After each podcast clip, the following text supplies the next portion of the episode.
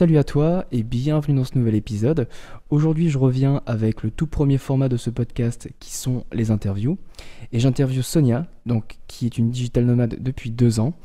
Et elle et son mari ont pris la décision de voyager en bateau. Et donc ils naviguent entre mer et océan.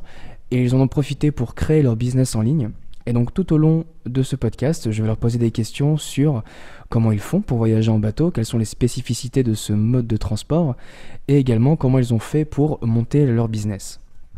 Je tiens avant toute chose de m'excuser de la qualité euh, de l'interview qui peut être euh, qui peut paraître un peu médiocre car la connexion était un peu compliquée entre nous deux. Donc du coup j'ai dû faire quelques coupures durant le durant l'interview, peut-être que vous allez le, remarquer, mais du moins j'espère que vous allez quand même prendre du plaisir à écouter cette histoire. Je vous laisse sans plus attendre avec l'interview. Salut Sonia Bonjour Romain Comment ça va? Eh bien super, très très bien, merci et toi? Bah écoute, moi ça va pas trop trop mal non plus. Même je me dirais que ça, je me porte plutôt bien. Alors tu es où là maintenant? Alors je suis en Martinique, dans les Antilles françaises. Depuis combien de temps tu y es? On est arrivé en Martinique euh, au mois de février de cette même année. Donc ça fait euh, 4-5 euh, mois. Ok, donc ouais, ça commence à faire un petit moment. Euh, alors attends, avant qu'on toute chose, euh, bah écoute, présente-toi, dis-nous par exemple qu'est-ce que tu faisais avant et quel a été le déclic pour donc prendre le, le bateau et, et, comment dire et voyager? Alors, alors en quelques mots, donc je suis, j'ai 30 ans. Euh, je voyage avec mon chéri depuis, euh, depuis à peu près un petit peu plus de deux ans maintenant en bateau. On a eu, euh, on a pris cette décision il y a, il y a de nombreuses années. Donc après, on, a passé un petit peu de temps à se préparer, acheter le bateau, etc. Et on est parti il y a deux ans. On a commencé le voyage en Méditerranée. Et euh, en 2017, on a continué le voyage euh, euh direction euh, l'Atlantique et les Antilles. Donc on a traversé l'Atlantique cette année en janvier. Et en fait, au cours du voyage, en fait, au tout début du voyage en 2016, on s'est dit, bon, on, avait, on est parti avec un petit peu d'économie. D'accord. Mais très rapidement, on s'est dit que bah, il fallait un petit peu de sous pour continuer l'aventure. Donc on s'est dit qu'on allait travailler, euh, qu'on allait en fait ouvrir notre petite entreprise pour, euh, pour faire de la clientèle et gagner un petit peu d'argent euh, au long cours, en se disant que on pouvait travailler à distance en fait. Donc c'était parfait pour voyager et, gagner un peu d'argent. D'accord. Et du coup, dans quel domaine vous vous êtes orienté dans, en vous disant bon, on va monter notre petite entreprise Dans quel domaine on va se lancer pour pouvoir un petit peu parfaire nos fins de mois? Eh ben, c'est très simple. Euh, Lucas de formation est ingénieur informaticien. Donc euh, lui, très rapidement, il s'est dit bah, je vais ouvrir euh, une petite entreprise de, création de site web, tout simplement. D'accord, de la création de site web. Voilà. Et, en fait, moi, j'ai décidé de l'accompagner dans cette aventure au bout de quelques temps. Et en fait, au, départ, moi, j'étais pas du tout dans ces métiers du web. J'étais plutôt dans, les métiers de l'enseignement, euh, que j'aurais très bien pu pratiquer aussi euh, au long cours, mais euh, on, peut trouver du boulot un petit peu partout, puis même maintenant avec les plateformes de, d'enseignement en ligne, il y a moyen de trouver. Mais en fait, je me suis pris au jeu de, son, de son métier parce que je m'y suis intéressée et, en fait, très rapidement, je me suis formée pour pouvoir travailler avec lui. D'accord, très bien. Et du coup, sur quelle plateforme tu t'es formé C'est c'est ton compagnon qui t'a aidé à, à te former ou tu as utilisé d'autres plateformes? Les deux en fait. D'accord. Euh, je, me suis formée alors principalement sur Open Classrooms. C'est, euh, on va dire que c'était ma référence numéro un au départ euh, parce que il y, a plein d'avantages. Il propose à la fois des cours à la carte. On n'est pas obligé de payer. On peut payer un petit abonnement si on veut passer des petites certifications, mais il n'y a rien d'obligatoire. Et ils prennent vraiment les, toutes les notions dont, dont j'avais besoin, ils les prenaient vraiment à partir de zéro. Donc pour moi, c'était vraiment une bonne plateforme pour débuter. Et, euh, et puis bien sûr, Lucas euh, m'a accompagné tout du long. C'était un petit peu mon, mon tuteur, maître de stage, on va dire, euh, slash mari, slash, slash collègue. Donc voilà, on s'est, on, on, j'ai fait un petit peu cette sauce-là, un petit peu tout, tout groupé comme ça. Et puis après, bien sûr, il y a tout un tas d'autres d'autres sources sur Internet. Il y a aussi beaucoup de blogueurs qui, qui ont des, des, ressources très intéressantes, etc. Mais voilà, principalement, c'était Open Classroom. Et donc, du coup, en combien de temps tu t'es dit, toi, donc je vais me former à la création de sites web Donc, en combien de temps tu, as démarré ta formation jusqu'à ta première euh, expérience professionnelle, en fait? Combien de temps s'est écoulé entre les deux? Euh, Quelques mois, en fait. Hmm, d'accord. Quelques mois. Hmm, c'était assez rapide. Euh, et puis, bon, bah voilà, comme j'ai Lucas avec moi, il, a passé aussi beaucoup de temps à m'expliquer. Donc, en quelques mois, j'étais prête à travailler. Ok, d'accord. Et donc en fait, euh, d'où venez-vous en fait en France? De quel coin êtes-vous? Alors on est, on va dire de Bordeaux. Voilà, c'est là où on a fait nos études et où nous nous sommes rencontrés. Ok. Et en fait, c'était comment dire? C'est euh, l'envie de voyager, elle est venue d'où? Parce que j'imagine que c'est, enfin, vous n'êtes pas parti de comment dire d'un travail dans banlieue bordelaise, disons, de je prends mon bateau et puis je prends la mer. C'était quoi? Qu'est-ce qui a changé? Quelle était la, chose qui a fait que vous vous êtes lancé? Alors, l'histoire, pour la faire courte, euh, quand on s'est rencontrés euh, il y a de nombreuses années maintenant, on était étudiants et on parlait de voyage. Donc en fait, on a toujours parlé voyage, on savait qu'on voyagerait. Euh, et Lucas, en fait, euh, lui est marin dans l'âme, on va dire. Il est né sur un voilier, il a toujours navigué avec sa famille. Donc euh, le voyage en bateau l'a tiré depuis très longtemps. Et un jour, on a eu le déclic qui nous a, qui nous a fait partir. Lucas a eu un accident de moto qui l'a bloqué pendant plus d'un an sur le canapé. Et si tu veux, là, il m'a dit non, mais écoute, une fois qu'il était remis, euh, il m'a dit bon, là, faut qu'on parte. Euh, il y en a marre. Ça fait un an que je suis bloquée sur mon canapé. Il faut vivre maintenant. Allez, hop, c'est parti. Euh, et donc on s'est dit, bah, on a pas mal discuté. Lui, ça faisait longtemps qu'il voulait partir en bateau. Donc on s'est lancé dans l'aventure comme ça, en fait. Du coup, entre le moment, enfin, j'imagine que vous aviez une réserve d'argent quand même de côté pour pouvoir acheter le bateau, et puis aussi ce qu'il y a à côté. Et du coup, combien de temps ça vous a mis pour vous mettre en selle en fait, pour euh, de, rien à avoir un bateau opérationnel prêt à partir? Euh, En fait, oui, on a, on, avait mis pas mal de côté pendant de nombreuses années avant, avant d'entamer ce projet.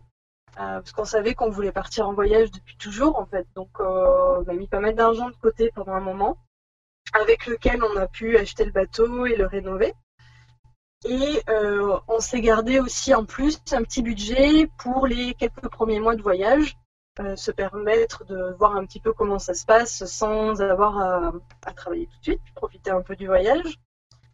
Et entre le temps, entre le moment où on a acheté le bateau et le moment où nous sommes partis, c'est passé trois ans. D'accord. On a passé euh, trois ans à, voilà, à, rénover le bateau et en, plus, pendant ces trois ans-là, on a continué nos, nos travails respectifs. Donc on continuait à avoir un petit peu d'argent et, euh, et, à mettre de côté. Et pendant ces trois ans-là, euh, dès qu'on a pu, au, bout de, au bout de deux ans, si je ne dis pas de bêtises, dès que le bateau était prêt, on va dire, à nous recevoir, euh, on a euh, laissé euh, la maison, etc. Et on est venu s'installer sur le bateau pour, faire encore plus d'économies, en fait. D'accord, ok. Ok, et donc du coup, donc lorsque vous vous êtes donc mis en route, c'était l'Espagne, c'est ça? Vous avez fait un peu la mer Méditerranée, tout ça, avant d'aller donc de l'autre côté de l'Atlantique. Et quand est-ce que vous avez commencé votre activité professionnelle, donc de création de site web? Alors, on est parti donc en avril 2016. On a commencé l'activité euh, au mois d'octobre qui a suivi, donc, euh, donc six mois après. D'accord. Et combien de temps ça vous a pris pour acquérir vos premiers clients et comment vous avez fait pour les obtenir? Alors, ça a pris un petit peu de temps. Euh, on est parti de zéro, c'était un peu notre, notre gros point faible. Euh, c'est qu'on est parti sans, euh, sans, sans, penser à notre réseau euh, professionnel. Tu vois on est parti un peu comme ça, ok, on ouvre notre boîte. donc on a, on a mis un petit peu de temps en fait à trouver de la clientèle. On a commencé sur des, sur des plateformes de freelance, type coder.com, qui est une des plus connues. Ok. alors, point faible étant que nous n'avions ni de portfolio puisque nous débutions, ni de recommandations, ni de, de, professionnels qui nous connaissent et qui nous recommandent. Donc ça a été un petit peu dur au départ de trouver des clients. Mais en persévérant, on a quand même réussi et donc, on a trouvé notre premier client au bout d'un mois, un mois et demi à peu près. Ok, d'accord. Un mois, un mois et demi sur codeur.com. Voilà. Et alors du coup, à quoi ça ressemble le quotidien d'un digital nomade en plus sur un bateau? C'est quoi votre euh, comment vous organisez votre journée en fonction du travail, de l'entretien, j'imagine que le bateau demande? Euh, En fait, on s'organise, on va dire, en trois grandes phases. Euh, on va avoir des phases euh, travail. Donc là, on est finalement comme n'importe quel entrepreneur, sauf que notre chez nous, c'est notre bateau. Donc là, en fait, on se débrouille à ce que le bateau soit dans un endroit bien, stable, avec une bonne connexion Internet. Et le quotidien est assez classique. On se lève le matin, on travaille, etc. Euh, le bateau est assez grand pour qu'on ait chacun notre petit espace de travail. Donc ça c'est chouette, coup on n'a pas besoin, euh, en tout cas jusqu'à présent on n'a pas eu besoin d'aller euh, chercher des, zones de coworking space ou ce genre de choses. On, est vraiment autonome. On a des phases plus, on va dire, consacrées au bateau par exemple avant un grand voyage, alors par exemple avant la transatlantique, qui demande quand même une préparation technique assez, euh, importante, où là, euh, clairement, toute la clientèle qu'on avait, etc., on s'était débrouillé pour finir euh, tous nos contrats. On avait bien informé nos clients, certes qu'on restait joignable en cas de problème, question, mais par contre, on n'était plus en, en, mode travail. Donc en quelque sorte, on a pris des vacances euh, pour vraiment se consacrer au bateau et au voyage. On a mis euh, entre le moment du, de la préparation du bateau et l'arrivée aux Antilles, ça nous a pris euh, quasiment trois mois. Donc on peut avoir des phases comme ça où on, travaille un peu moins. Ok. Sachant que la traversée de l'Atlantique était assez exceptionnelle. Hein. Normalement, on n'a pas des arrêts de travail aussi longs. Euh, et puis voilà. Et sinon, après, on va avoir des phases euh, bah, qu'on va vivre là dans quelques dans quelques jours, semaines, euh, qui sont un petit peu un peu moins stables un peu entrecoupées. Donc en fait, on va partir de la Martinique, on va descendre dans les îles du Sud, jusqu'à trouver notre prochain point de chute. D'accord. L'idée, c'est de le trouver assez rapidement, en quelques, en quelques, bon, moins, en une semaine ou deux, ça serait bien d'être arrivé au prochain, à la prochaine zone, on va dire, où on va travailler. Et pendant ces, deux semaines-là, à chaque fois qu'on va s'arrêter, évidemment, on va être en contact avec les clients s'il y a besoin. On va euh, peut-être consacrer une journée ou deux d'arrêt à travailler, etc. Mais on est aussi en, en, mode voyage et euh, donc on va aller à terre, euh, faire des visites, etc. Donc on a ouais, trois, trois modes, un mode travail, un mode voyage et un mode euh, un peu entre les deux. D'accord. Et du coup, comment vous faites pour Internet? Est-ce que vous achetez des SIM sur place et que vous utilisez vos téléphones comme relais? Ou comment, comment vous procédez pour avoir une bonne connexion Internet? Alors jusqu'à présent, on a eu beaucoup de chance. On est resté euh, beaucoup dans les zones euh, européennes et les dom ce qui fait qu'avec notre forfait euh, français, on a la 4G et on la capte très bien. Donc on se sert en effet du, téléphone comme modem et ça marche au top. Ok, d'accord. là, on va être confronté à, une problématique. On sort de la zone européenne dom puisqu'on descend dans le sud. Alors, on a acheté une carte SIM euh, qui est valable apparemment dans toutes les Caraïbes, mais tout le monde dit que ça marche pas très bien, on capte au maximum en Edge. Oula. Donc euh, ça risque d'être euh, un petit peu compliqué pour nous. Donc pour l'instant, c'est un, peu la, c'est encore en questionnement. l'idée, c'est de trouver un, on va dire en théorie, l'idée, ce serait de trouver un mouillage sur lequel on capte en Wi-Fi en fait, on s'est installé un relais, un relais Wi-Fi, tu sais, un amplificateur Wi-Fi. Donc, euh, idéalement, on trouve un endroit sympa où on arrive à capter un Wi-Fi et à le redispatcher dans le bateau. Ça nous est déjà arrivé, ça marche parfois dans certains endroits. Euh, et si vraiment ça ne marche pas, eh ben, ça sera solution numéro 3, c'est-à-dire euh, ben, aller à terre, trouver un café ou quelque chose comme ça, plutôt sympathique avec un bon wifi pour travailler. Ok, d'accord. Et du coup, une question que moi je me pose, c'est lorsque vous êtes en bateau, comment vous faites en termes de papiers administratifs pour passer les douanes, pour euh, obtenir des visas? Comment vous procédez Comment ça marche sur un bateau? Alors, à la différence de quand tu arrives en avion où euh, la douane euh, t'attend simplement à la sortie, en bateau, la différence c'est que c'est toi qui dois aller faire tes démarches auprès de la douane. Donc en fait, euh, tu arrives dans un pays étranger, tu lèves euh, le pavillon jaune.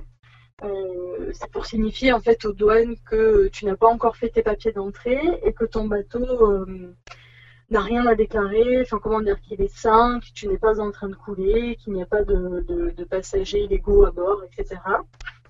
Pour dire que tu es parfaitement en règle. Et tu descends à terre avec tous tes papiers, papiers du bateau, passeport, etc. Euh, et tu vas aux douanes tout simplement. Donc euh, tu dois faire toutes les déclarations.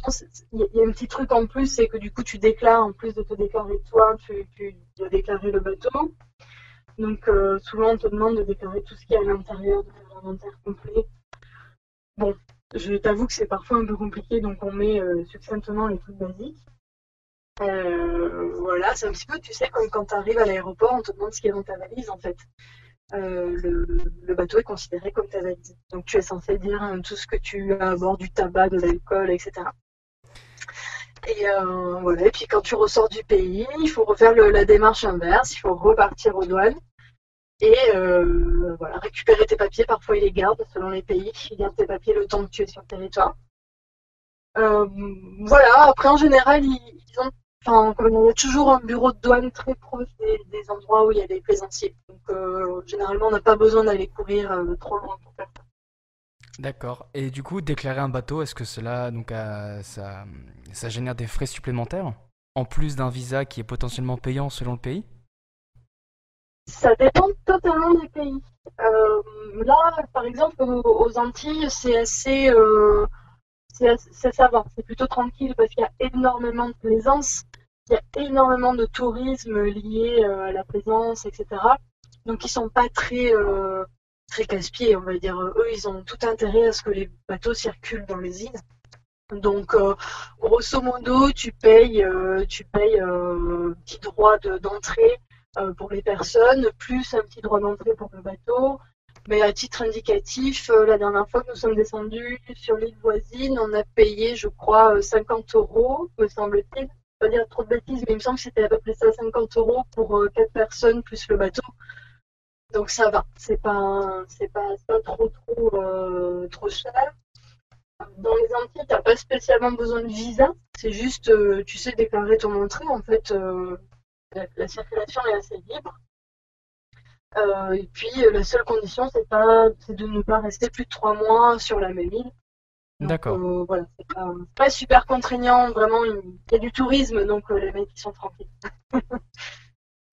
ok, d'accord. Et donc du coup, là, tu viens de me dire que vous alliez descendre vers le sud, donc vous allez vous diriger. si je me dis, si je dis pas de bêtises, vous allez vous diriger vers les Grenadines, vers Sainte-Lucie, vers ce genre d'endroit, c'est ça? À fait. On descend exactement, a priori, le point de chute euh, théoriquement, ce sera Cariaco. Euh, c'est l'île la, dernière île des Grenadines en fait. D'accord, ok. Euh, au nord de Grenade, je sais pas si tu connais. Euh, on verra bien, mais on nous a dit que c'était sympa. Apparemment, l'ambiance est encore. Je, te dirai ça dans quelques semaines, mais il paraît que c'est assez préservé, que c'est très, très anti dans, dans les années d'il y a 50 ans avec un bon wifi. Enfin bon, tout le monde nous dit que c'est top, top, top. Donc on espère que ce sera le cas. D'accord. Et donc du coup, euh, après ce tour de, des Caraïbes, vous comptez donc passer dans l'océan Pacifique ou alors euh, vous avez une vague idée de ce qui va se passer après ou du moins d'un fil rouge que vous suivez tout doucement? Alors, euh, il y a une chose qui est sûre, c'est qu'a priori on va pas arrêter de voyager. Ça, on en est à peu près convaincu. même on a, ouais, on n'a pas envie de s'arrêter. Euh, après, on ne sait pas encore justement. Euh, là, on a bien envie de rester, on va dire un an, un an, un an et demi, peut-être deux dans les Antilles. C'est vraiment agréable comme, comme endroit. La, vie est vraiment sympa. Un peu cher, mais sympa. Le climat nous convient tout à fait. Et, mais après, on a des envies, on ne sait pas trop, on commence un petit peu à avoir des envies terrestres, on va dire. Le, continent américain nous attire beaucoup, le continent asiatique aussi. À la fois, on a le bateau, on a investi dedans, c'est notre maison, donc le Pacifique n'est absolument pas exclu. Mais bon, voilà, on n'a que 30 ans, donc euh, j'espère qu'on pourra faire tout ça. Après, on ne sait pas encore dans quel ordre. voilà, pas, de plan vraiment déterminé pour la suite, mais euh, du voyage, ouais, c'est sûr. D'accord, ok, bah, en tout cas c'est super. Et euh, du coup, bah, cette interview touche bientôt à sa fin. J'aurais juste quelques questions encore à te poser par rapport aux outils que vous utilisez au jour le jour. Par exemple, euh, pour travailler, est-ce que vous utilisez des plateformes avec euh, vos clients ou alors c'est uniquement par, euh, par, comment dire, par dialogue interposé via des messengers, etc. ou par exemple Upwork et, ce genre de plateforme? Enfin, quels sont les, enfin, les, tools que vous utilisez tous les jours? Alors, quand en effet, quand on cherche de la clientèle, on utilise principalement Codeur. Euh, on s'est mis sur Upwork aussi euh, récemment, mais pour l'instant, on n'a pas eu trop l'occasion de travailler avec. Donc voilà. Après, pour, euh, pour travailler et communiquer au quotidien avec nos clients, principalement du Skype. C'est pratique parce que à la fois on peut s'appeler, il y a une messagerie instantanée. Voilà, et on utilise aussi beaucoup, finalement, je m'en suis rendu compte dernièrement, on utilise pas mal les outils de Google qui sont très pratiques pour travailler à distance. Tu sais, le drive, tout ça. Oui, ok, euh, d'accord. ça permet de créer un dossier avec le client s'il a besoin de t'envoyer des choses. Euh, voilà. Euh, il y a un petit truc que je pense que pas mal de gens connaissent, mais qui est bien pratique à connaître, c'est WeTransfer. Quand tu as besoin d'envoyer des, gros dossiers, c'est parfois pas forcément évident avec le drive et puis ça te prend de la place. Par mail, c'est casse-pied aussi. donc voilà, quand on a beaucoup de choses à transférer, on utilise ça. Et euh, voilà, principalement tout ça. D'accord, ok. Oui, transfert, je ne connaissais pas, tu vois. Je connaissais euh, que, ah. que, le Drive pour euh, pouvoir transférer des fichiers donc d'une personne à une autre, mais je connaissais pas du tout WeTransfer, c'est ça? Ouais, c'est ça. Bah, c'est, ça permet d'envoyer jusqu'à. ah zut, je sais plus combien de gigas. Mais c'est une version gratuite qui est, qui est bien intéressante, on va dire. Ok, d'accord. Bah, en tout cas, c'est bon, c'est bon à prendre. Et du coup, pour les gens qui, qui nous écoutent, quel serait le meilleur conseil que tu pourrais donner euh, à ces gens qui ont envie de devenir digital nomade Qu'est-ce que tu leur conseillerais de faire? Eh bien, d'y aller, quoi. de s'y mettre. Non, c'est pas, c'est pas évident au départ, je pense, de, de se lancer. Je pense que ça fait un peu peur. En fait, c'est marrant parce que juste, je, reviens un tout petit peu en arrière. Nous, on a eu euh, la démarche inverse c'est-à-dire qu'on est parti, ensuite on s'est mis à travailler et quelques mois après, on s'est rendu compte qu'on était des digital nomades. On fait ah tiens, on rentre dans une case, c'est rigolo, c'est chouette. Euh, et je me rends compte que de plus en plus aujourd'hui, euh, les, gens ont la, démarche inverse à la nôtre, c'est-à-dire tiens, j'ai envie de devenir digital nomade, ça me plairait bien. Donc du coup, j'ai moi personnellement pas vécu cette, cette étape-là, et, donc, je me dis que euh, si je commençais par là pour me lancer, ça me ferait un petit peu peur en fait, parce que c'est vraiment waouh, euh, ok, je vais devenir digital nomade, je vais partir, je vais partir à l'étranger où je, ne connais personne, je vais être tout seul. parfois, on, se reforme complètement dans le boulot pour, pour pouvoir faire un travail qui correspond avec son mode de vie. donc, je dirais que partir avec un petit peu d'argent de côté pour, euh, pour s'assurer euh, la tranquillité de l'esprit et ne pas, voilà, ne pas se dire oh là là, il faut que je travaille, il faut, oh mon Dieu, il faut que je trouve des clients. Euh, donc partir un petit peu avec de l'argent de côté. mon conseil pour les gens qui, qui voudraient devenir digital nomade, j'en ai quelques-uns en fait. Premièrement, partir avec un peu d'argent de côté pour avoir l'esprit tranquille au départ. Euh, prendre le temps de s'arrêter pour construire son business, c'est important. On peut pas, euh, peut pas être toujours en mouvement et avoir euh, un business qui, fonctionne bien. c'est quand même un vrai travail, donc ça prend du temps.